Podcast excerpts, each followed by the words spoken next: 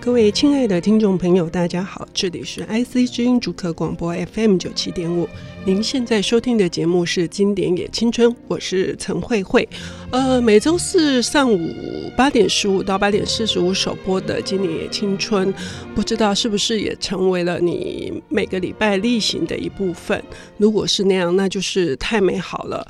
呃，在节目开始之前，我想要分享一段话，这是波兰作家朵卡迪他说的。他说，文学有他自己的一个传统的叙事的这个系统。但是更重要是，他的精神内涵是反叛的、起义的和革命的。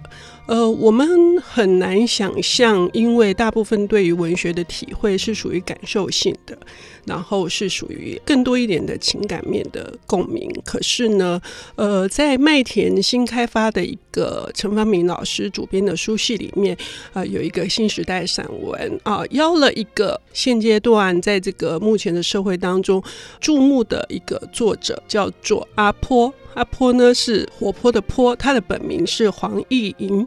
呃，他们共同去思考什么叫做公民散文的写作，我觉得非常有趣哦。这也是阿坡这几年来他投入的工作里面，尤其他曾经在东南亚啦，还有远到非洲做了很多志工的 NGO 的组织的工作。那他有很多的著作，包括《忧郁的边界》。以及这本在麦田出的《介入的旁观者》，前面还有一本《看不见的北京》哦，所以我们要欢迎今天的领读人阿波。主持人好，各位听众朋友大家好。刚刚的介绍可以知道，就是说，呃，你自称是一个菜鸟的人类学家，所以呢，呃，从各个面向去理解人类的各式各样的，不管他的行为，或者是因此而产生出来的他的行动，哈。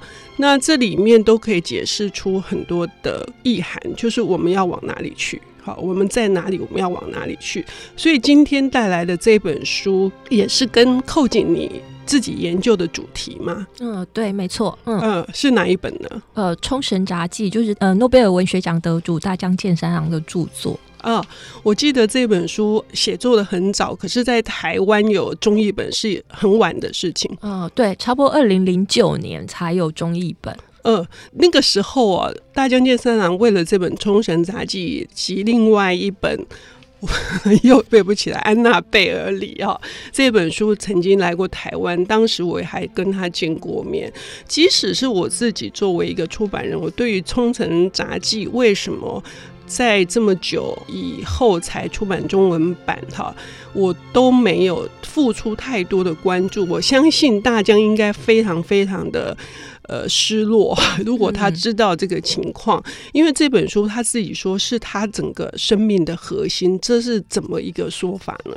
其实大江健三郎就是大家都知道他的诺贝尔文学奖，其实是是他的小说，就是他、嗯、他的小说的部分。可是他有几本重要的。著作不知道为什么就是一直没有引进到台湾，一本就是《广岛杂记》，嗯，一本就是《冲绳杂记》。嗯，那这两本其实都扣紧了，就是二次大战之后跟日本相关的命运。嗯。那不知道大家知不知道，其实呃，大江健三郎被称为日本的良心。嗯，呃，当然日本人会说他是自虐史观，就是自我虐待，自我虐待。对，就是比较左翼，然后他。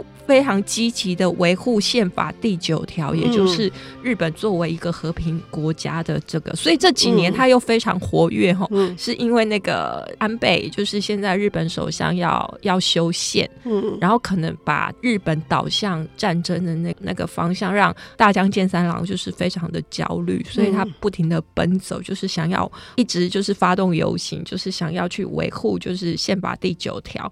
那也是因为其实大江自己是其实是。战后出生的，嗯、他刚好经历过那个战争后期，就是战争后那个日本从废墟走到重建，对，嗯、对。那他因为走访了广岛，嗯，知道那个核爆之下人们的痛苦，嗯、然后到冲绳，冲绳其实是一个，就是它很奇妙，它离台湾非常的近，比日本本岛还近。嗯、可是台湾人对日本非常非常了解，可是却忽略了冲绳。嗯，他想象冲绳就是一个，我每次演讲都会问大家对冲绳的想象是什么？嗯、十个有九个会跟我说，大概跟垦丁一样 的地方。观光胜地。对，就是大家不自觉的把自己的眼光往北移。嗯，呃，就是好像放到跟日本人的视角一样往南边看。嗯嗯，我自己也觉得很奇妙，就是我第二次去日本。那个时候我已经会日文，我想说，哎，那我要练习日文，我我想要去一个暖和一点的地方，因为那时候冬天，我想，哎，就冲绳好，冲绳一定很暖和。嗯，结果我一下飞机，哇，好冷，然后我就开始骂自己，说我为什么会觉得冲绳是一个热带？嗯嗯、它明明是纬度比台湾还北，对。然后我那时候就觉得，哎，为什么我会这么错误的想象？冲绳，那那时候我就开始反省说，哎、欸，我或者我们台湾人对冲绳是不是有非常非常多不了解跟误解的地方？嗯、那它离我们这么近，我们却从来没有了解它，所以我大概从那一刻开始就开始积极的就研究冲绳，然后。那一次我带的读本刚好就是刚刚出版的这一本出中文版的《冲绳杂记》。嗯嗯。那我还记得，因为那时候才刚学会日文嘛，就是对只要有日文字我都很好奇，所以我天天看报纸，不管我懂不懂。嗯、我还记得那时候连续几天的报纸头条都是核武密约。是。所谓核武密约是什么呢？就是佐藤荣作那时候跟美国进行。利益交换就是我把，就是让冲绳变成一个核基地，对对，去换日本回归，刚好恰恰就是大江健三郎在这整本《冲绳杂记》去不断的反复去问说，为什么我们日本人要这样对待冲绳？那他不断的去书写冲绳的苦难跟他们的委屈，然后他不断的拷问自己说，日本人到底是什么？那我要成为一个怎么样的日本人？就是你会看这样的句子不断反复的出现，他其实要问的是：我们日本之于冲绳到底是一个什么样的关系？我们对他是不是有愧疚感？我们是不是要怀抱这样的罪感面对他们？那那时候大家要注意，就是当健三郎去冲绳跟他写这些杂记的时候，是一九七零年代左右。嗯，那一九七零年左右这个。时间呢？其实冲绳还没有回到日本，对，他是到一九七二年的时候才正式回归，而且大江还提出一个概念，叫做“呃，日本属于冲绳，而不是冲绳属于日本”。那我在想说，呃，刚刚阿波提到的就是大江健三郎之所以会为冲绳的呃人民的。遭遇发生，就是说替他们的苦难，就是要广为周知，让唤起日本人的一个反省，就本土的人的反省跟觉醒。可是到底就是佐藤龙作做的这个决定，让美军的基地核武基地建在冲绳，到底发生什么事情？具体的事情是大江健三郎发现调查到的，而日本本土的人不晓得，或者是被掩盖的。嗯，呃，我想时间要拉回很远哦。其实大江健三郎在书里面有提到，就是牡丹社事件，嗯，就是我们大家都很熟悉的那个牡丹社事件。呃，冲绳它其实跟中国大陆一样，跟日本一样，它其实本来是有自己的王朝，嗯，就是有自己的政治实权。那这个王朝呢，其实在很早以前，就是都一方面就是朝贡清朝、明朝，主要是明朝，嗯、然后。后来萨摩藩来、嗯、来犯嘛，嗯、就是大家知道，那他就变成说，哎、欸，他双双边朝贡，嗯，然后萨摩藩就鹿儿岛，鹿对，嗯、然后他双边朝贡，可是他心里的 identity 就是他认同还是中国，嗯，明朝册封他，他那时候的知识分子很多，因为大家其实看琉球历史，大家不要觉得他很小，其实因为大家知道明朝那时候有大航海时代，嗯，是包含欧洲那个都来，所以。呃，琉球是借着跟明朝合作，呃，大家如果有去过冲绳，有一个九米村，嗯。等于是那时候的移工啦，就是明朝派遣的技术人员来帮助琉球王朝发展制船的技术，让琉球王朝可以跟东南亚，现在的东南亚，嗯、甚至到马六甲海峡都可以通商。嗯嗯、所以，他那个小小的琉球王朝之所以可以生存下来，是因为他大概跟郑成功啊、郑芝龙他们一样，可以在海上，嗯、海上航行贸易的这样子的一个状况。嗯、那所以，他其实是感恩明朝的，他对明朝，所以那时候所有知识分子，像书里。里面有提到林世工，他们其实是要到福州去科举考试的。嗯嗯，所以那时候他们的知识分子都要到中国去，然后再回到琉球王朝服务，是这样的关系。那后来呢，是因为牡丹社事件，就是我们都不用讲，这我们很清楚了。就是后来呢，清廷就放弃琉球。然后琉球就变成说，哎，变成日本的冲绳县。哦，我们真的讲了好远了，所以呢，我们时间的关系哦，哦 我们必须稍微休息一下，呃，来谈就是大江健三郎在战后对于呃冲绳的处境，呃，如何去呼吁日本本土能够真正的关注。我们休息一下，等一下回来。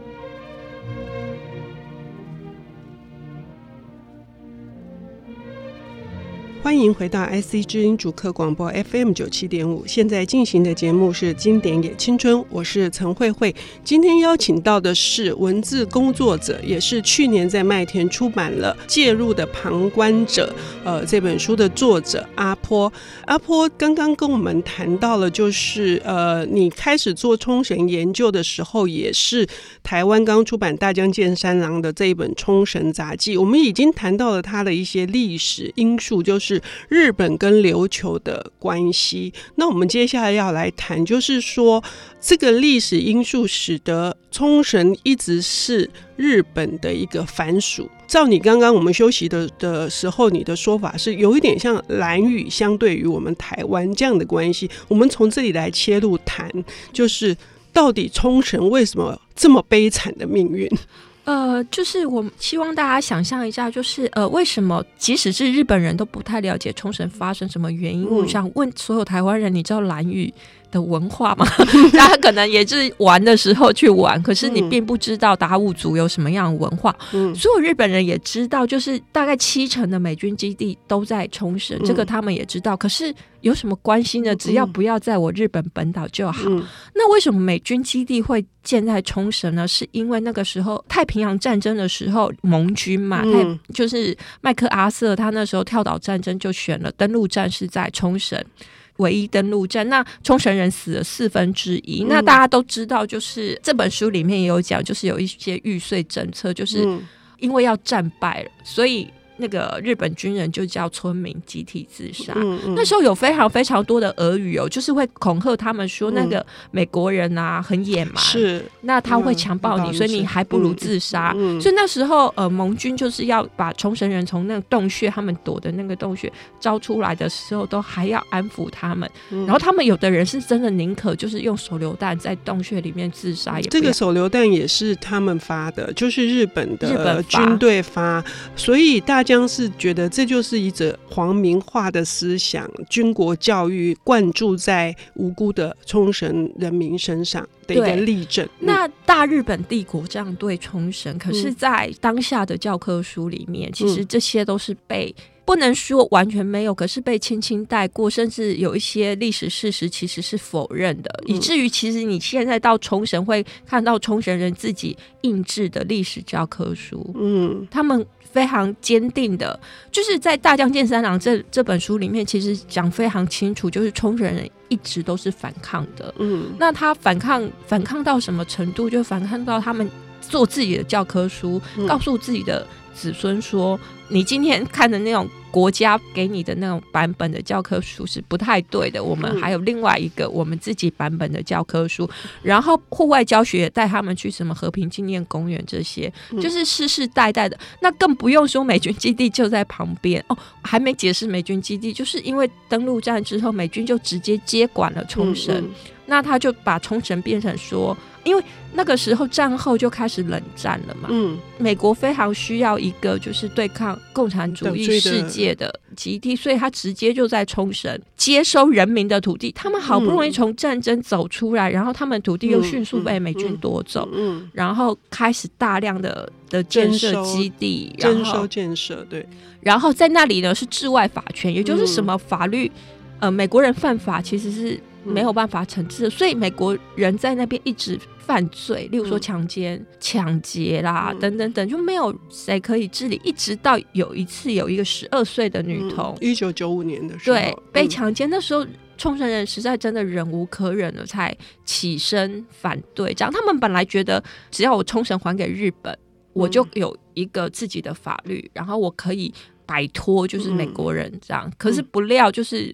因为种种因素，对，所以日本人也是就是视而不见。日本政府就是觉得这这反正美军管的，还是美军管的，所以即使美军在那里犯罪，他们也也没办法。然后他们一天到晚，你看，就是从韩战、越战、伊拉克战争，只要这世界发生战争，嗯、军机都是从冲绳飞，所以他们的上空。就永远都是那种军机在飞来飞去，嗯嗯嗯、所以呃，我之前跟慧慧姐讲吼，就是我觉得虽然这是写在一九七零年代的。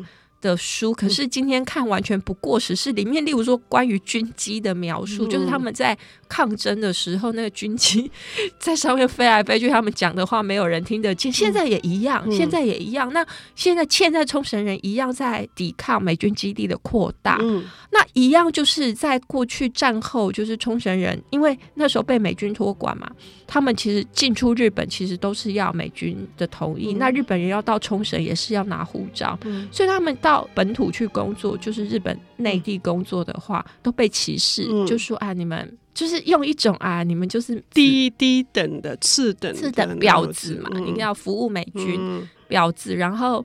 或是土人，嗯，这样的的那种去，还有你你讲的日文有腔调，嗯，对，这样去歧视他们，到今天一样，就是那个日本的自卫队，就是军队要呃要面对那个抵抗美军基地的那些民众的时候，一样骂他们土人，嗯，对，所以一直到二零一六年的今天，冲绳人面对的跟一九七零年大江健三郎站在冲绳人的视角去面对的，就是情况一模一样，所以今天日本跟冲绳的关系。不是今天冲绳是属于日本的某个行政县，就好像和平共处，嗯、然后好像就就没事，不，并不是这样。它张力非常的强。嗯、那一直到如果大家懂日文的话，大家其实会如果每天在冲绳看他们的报纸，就是那几家大报纸，每天的头版或是每天最重要的新闻都跟美军基地有关，嗯嗯、或者是跟日本的教科书有关这样的状况。嗯、那我有一次就问当地的媒体。记者说是：“是是我每次来冲绳的时间都很巧妙的跟这些有关，还是你们每天都在写这些新闻？”嗯、他说：“他们每天就在写这些新闻。”我就说：“你不腻吗？”嗯，他就说：“没有办法，这对他们来说就是全部了，这就是生活了。对，对这就是生活，就是全部。嗯、可是相对而言，你看读卖新闻，看朝日新闻，看不见，完全看不见，一条都看不见。那因为我去年中战七十年的时候去冲绳，跟他们一起。”参加慰灵祭，然后就遇到一团从东京来的盲人，嗯，带着导盲犬，就几个人这样一起来帮忙抗议美军基地这样子。那我我们就问他说：“那你们为什么要远从东京而来？”他说：“他们略略从一个新闻频道略略瞄到一个讯息，可是那个讯息讲不清楚。”嗯。然后他们觉得他们到处找都还是找不到哪个媒体好好的把这件事情说清楚，所以他们就干脆自己就来了，就组团来了。嗯、那他们就有点抱怨似的跟当地的团体说：“你们为什么不要把声音送到本岛？就是为什么不说出去？”然后那些团体说：“你以为我们没有吗？”嗯嗯我们每天都这么激烈的抗争，然后可是没有人要听，没有人要看，没有人在乎。他们就说啊，你只要美军基地不要在我们本岛就好了，就你们冲绳就是忍一下或怎么样，有什么关系呢？嗯，也这也是大江健三郎为什么要写《冲绳杂记》，甚至写的《冲绳杂记》还被告，被告说，哦、包括出版这本书的岩坡书店也被告妨碍名誉。好，嗯、那。大江健三郎之所以要用这样文字的形式来记录所有这一切，也就是希望日本的本土的人民有一个觉悟：是战后所有的日本的繁荣、本土的繁荣，是冲绳付出了他们所有的代价。这些代价呢，是如果作为一个本土的日本人没有这样子的觉醒，那他为什么要做这种日本人？对，对，没错。我觉得这本书非常的打动我，以至于我老实说，我自从你指定这本书之后，之前我当然略翻，我根本不敢翻下去。结果那个力量太大了。那就如阿波刚刚说的，这本书是不过时的。其实冲绳面对的处境跟一九七零年这本书出版的时候还是一模一样的。我们也许真的可以从这里去看到。台湾的状况。嗯，没错。嗯、所以呢，今天非常的谢谢阿波来谈大江健三郎的冲绳杂记，谢谢，谢谢。